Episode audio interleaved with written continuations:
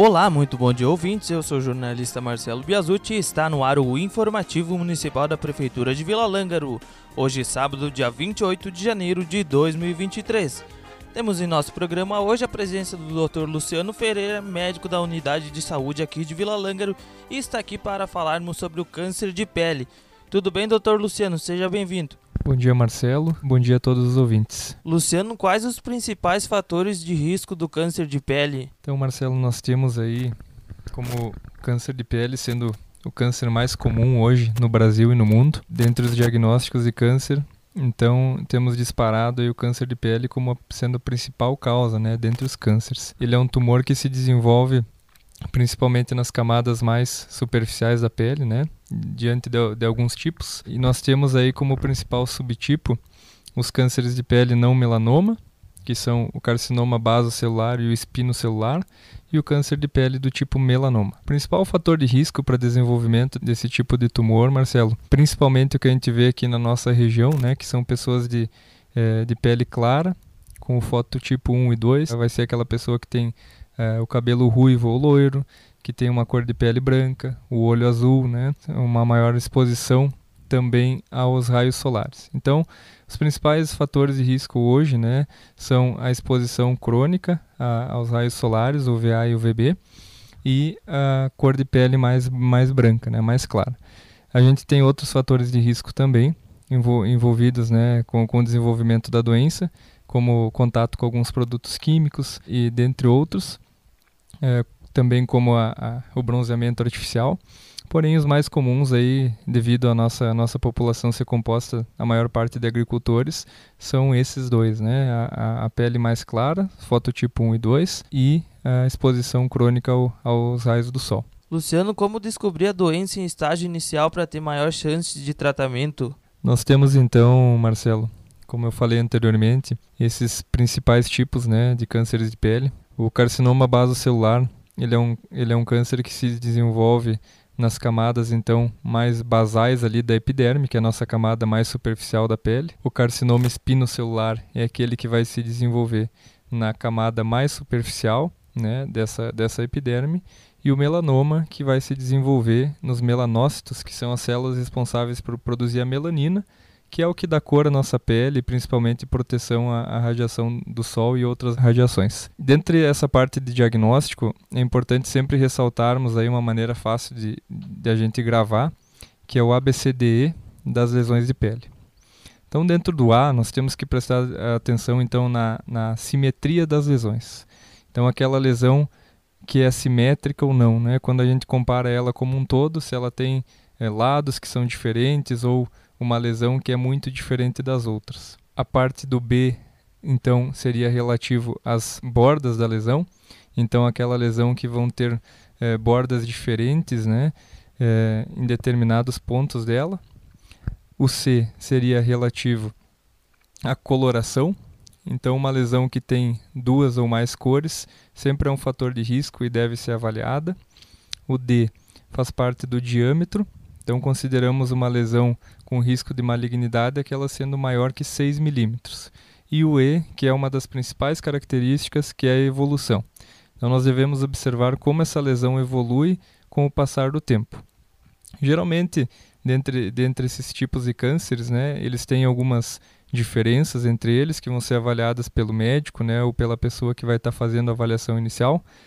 É, o melanoma ele é o o câncer mais agressivo que nós temos, né? Devido a ter uma proliferação geralmente muito rápida e por ter uma característica muito importante que é a característica de metástase, que é de se espalhar pelos outros órgãos. O carcinoma basocelular e espinocelular são também lesões malignas, embora tenham poucos casos relatados de metástase e elas tendem a ter um crescimento mais local, podendo causar desconfiguração na pele, né, na face, relativa onde a lesão vai estar tá instalada. Como o melanoma ele é, um, ele é um câncer mais agressivo, é sempre importante que a gente faça esse diagnóstico precoce. Então, aquela lesão que for assimétrica, que tiver bordas diferentes, bordas irregulares, duas ou mais cores, é, que tiver um diâmetro maior que 6 milímetros e uma evolução gradual ao longo do tempo, ou seja, que nos últimos meses ela tem crescido tem se tornado diferente, ela é uma lesão que precisa ser avaliada.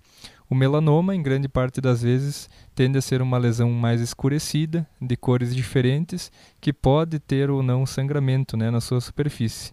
Enquanto o carcinoma basocelular espinocelular são lesões, por vezes, né, uma ferida que não cicatriza, uma lesão que sangra com facilidade, que às vezes aparentemente tem uma vascularização na sua superfície, ou aquela lesão vermelha, né, de pele que a gente não consegue definir muito bem as bordas, que eventualmente faz uma casquinha, né, naquela pintinha que começa a fazer uma casquinha e quando ela às vezes tem uma, uma uma parte dela que começa a cicatrizar e daqui a pouco está fazendo casquinha de novo. Então, esses tipos de, de, de lesões a gente tem que sempre prestar atenção e é de extrema importância né, que passe por uma avaliação para a gente poder fazer esse diagnóstico diferencial. Então, como diagnóstico, né, fica essa mensagem de que a gente tem que perceber aquela lesão que chamamos né, popularmente de patinho feio.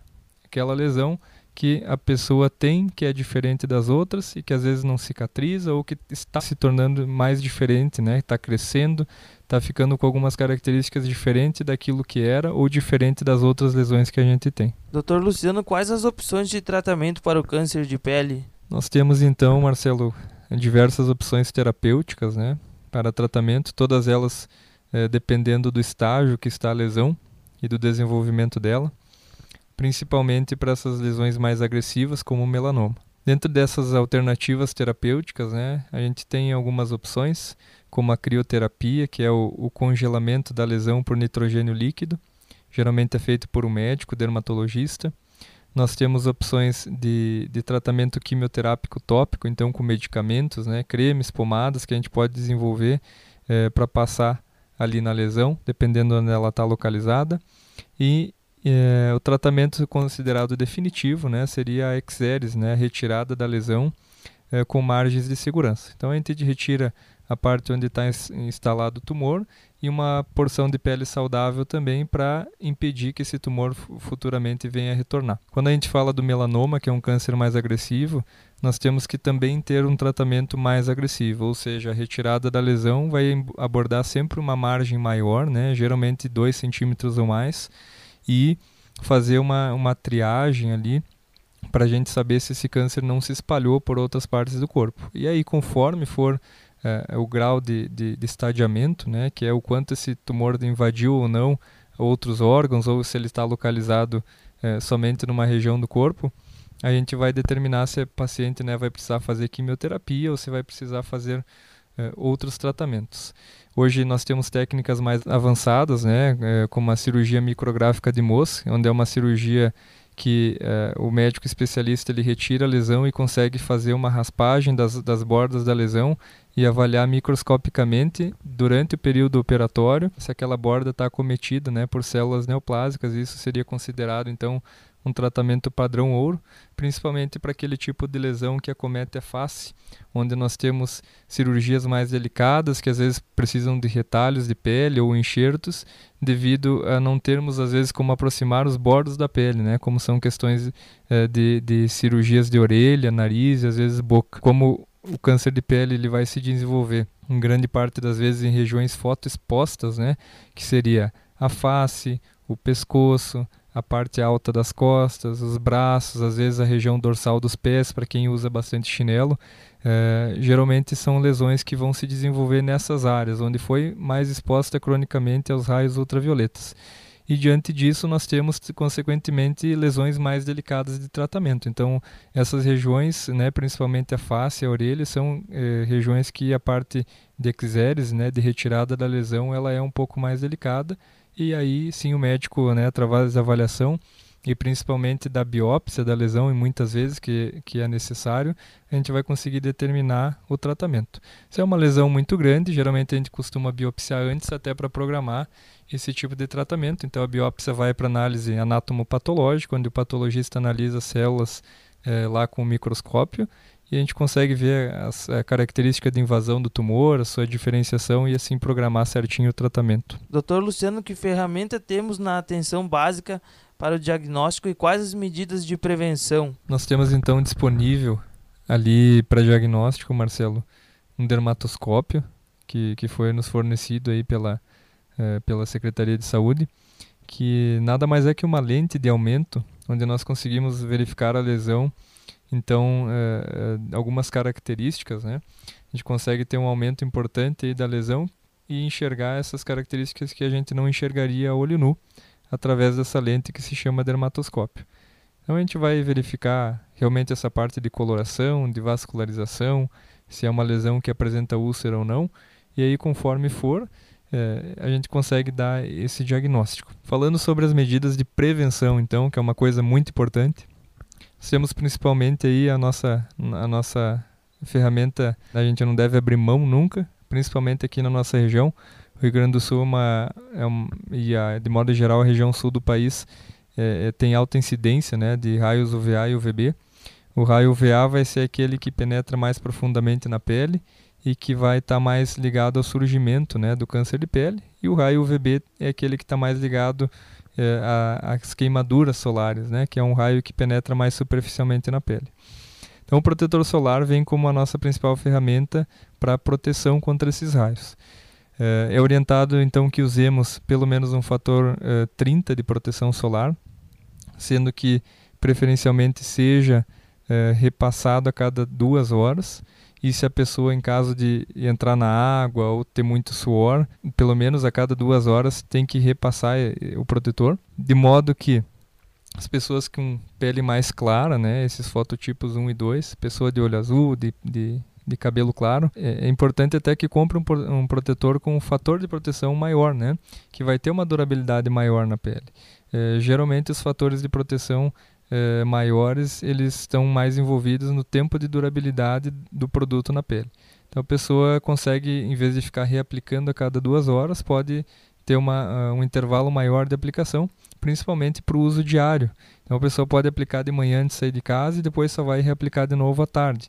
E, diferentemente do fator 30, que a cada duas horas a gente teria que estar tá reaplicando, principalmente se for se expor ao sol ou em piscinas, né? O ideal é que cada vez que a pessoa entrasse na água, numa piscina, num rio, ela reaplicasse posteriormente o protetor para é, que não haja áreas ali que a água tenha retirado o produto e assim cause queimaduras e a exposição ao sol. Hoje nós temos também as roupas, né, que tem, é, tem fatores de proteção, alguns tecidos especiais, e essas são recomendadas é, de serem usadas principalmente pela população que trabalha exposta ao sol, que são o caso dos nossos agricultores. Então, roupas que tenham a manga mais longa, né? calças de preferência e que, se possível, sejam roupas que tenham um grau de proteção. Cada tecido tem o seu grau de proteção solar, eh, alguns protegem mais, outros menos, e isso é importante a gente ter em mente, porque muitas vezes a gente vai para a praia, vai em piscina e ficamos embaixo de, de guarda-sóis né, ou outros, eh, outros tipos de, de, de, de protetores e alguns desses tecidos eles não dão uma proteção devida conforme seria orientado. É, por exemplo, o nylon ele dá uma sombra boa, né, mas ele não protege totalmente. Cerca de 95% dos raios UVAs e UVBs passam através dele. Então isso acarreta que às vezes a gente está lá na, na sombra, acha que está se protegendo, mas na verdade acaba tendo os danos do sol igualmente na pele. Então a gente tem que ter eh, esse cuidado, né? De modo geral, roupas de, de, de, calça jeans, né? Alguns tecidos mais grossos eles protegem um pouco mais, mas o ideal se for usar é de preferência usar, mesmo que use uma roupa de algodão, usar o protetor por baixo da, da roupa, né? Usar na pele, que vai, a gente vai ter uma proteção ainda maior. Então, como o câncer de pele, como dito anteriormente, ele vai afetar preferencialmente áreas mais expostas, é importante então que usemos chapéus também, preferencialmente de aba larga, para proteger a face, né? O protetor solar, uma, uma pontuação importante, é que ele pode ser usado em bebês né, a partir de seis meses. Então a gente tem que lembrar também de quando é, formos expor as nossas crianças ao sol em praias e piscinas, também usar o protetor solar se a criança tiver mais de seis meses. É importante lembrarmos também do horário de exposição ao sol de modo que evitemos então essa, essa exposição entre as 10 da manhã e as 16 horas da tarde, que é o momento em que vamos ter uma exposição maior aos, aos raios ultravioletas. Então fica a mensagem aí, Marcelo, de, de que nós devemos observar a nossa pele regularmente, né? Observar no espelho, principalmente as costas, que são que é uma região que a gente vê pouco, em busca sempre daquela mancha diferente na pele, que a gente não tinha, ou aquela mancha que a gente já tinha e foi ficando diferente, aquela ferida que não cicatriza, aquela manchinha muito escura ou vermelha que parece uma ferida e cria casquinha, de modo que a gente possa procurar o atendimento e, e dessa forma seja feito o diagnóstico precoce. Lembrar sempre de usar o protetor solar, de se proteger nessas né, áreas fotoexpostas, usar o chapéu, usar as roupas eh, de manga longa, que assim a gente vai estar tá nos prevenindo não somente de desenvolver câncer de pele, mas também de envelhecer mais rapidamente, já que os raios solares estão envolvidos também no envelhecimento mais rápido da pele. Então eu desejo um bom fim de semana aí a todos os ouvintes e até a próxima. Um abraço. Obrigado, doutor Luciano, então, pelas informações. O informativo deste sábado vai ficando por aqui. Agradeço a sua companhia. Tenham todos um ótimo final de semana e até o próximo sábado.